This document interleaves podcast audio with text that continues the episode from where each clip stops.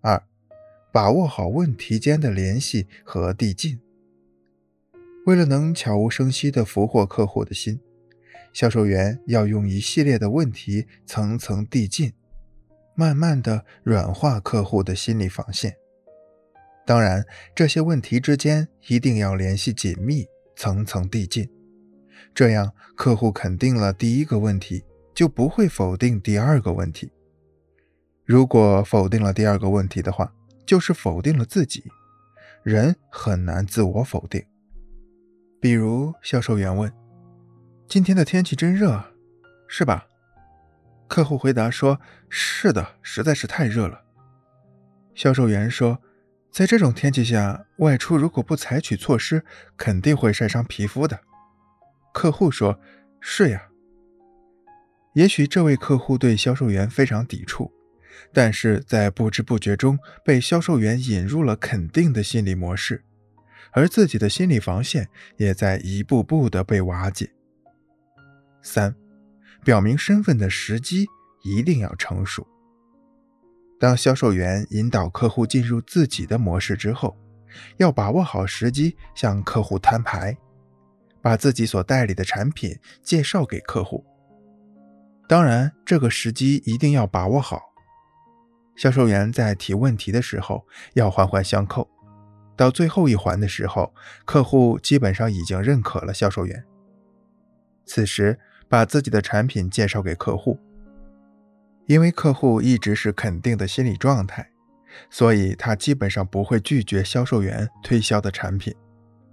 二，反复说明重要信息。心理学家告诉我们，我们做事情的效率和效果与我们对这件事情的注意的稳定性有关。所谓注意的稳定性，就是指人的注意力长时间稳定在某种事物或活动上，也就是专注的状态。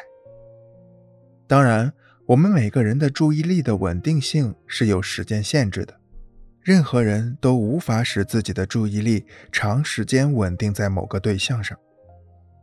销售员同客户交谈时，如果能让客户的注意力始终集中在我们的产品上，那么就容易取得较好的说服效果。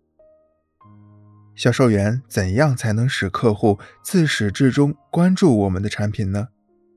我们常常看到一则广告会连续播放三遍甚至五遍，也许我们会有些烦，但正是这种重复的效果，使之深深地刻在了我们的脑海里。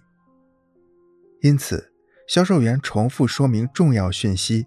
可以加深客户的印象，吸引客户关注我们的产品。杨娜是某广告公司的销售员。一次，公司派她去拜访一位非常难缠的客户。杨娜顺利地通过了保安和秘书，在总经理办公室见到了客户王经理。王经理对杨娜的态度非常冷淡。当杨娜介绍广告的时候，王经理只是冷笑了一声。便继续低头忙自己的事情。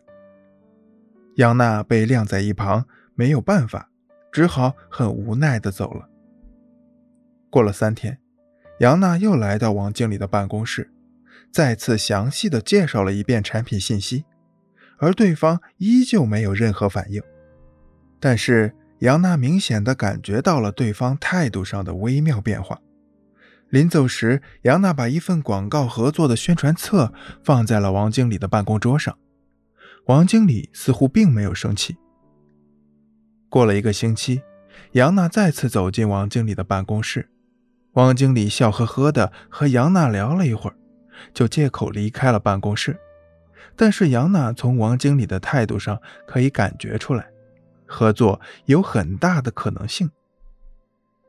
当杨娜第四次走进王经理的办公室时，王经理被杨娜的诚意打动，开始和杨娜谈合作的事宜。就这样，杨娜最终做成了这笔生意。从这个故事中，我们可以了解到，一些重要信息重复的次数多了，就会给客户留下深刻的印象。同样，拜访客户的次数多了，客户会对销售员产生印象，彼此之间不陌生。合作也就可以慢慢展开了。反复传递一个重要的信息，可以加深人们对这个信息的印象，甚至可以改变人们对这个信息的看法。所以，如果销售员不断的在客户面前重复某个产品的重要信息，可能最反对使用这个产品的客户也会成为这个产品的最终拥护者。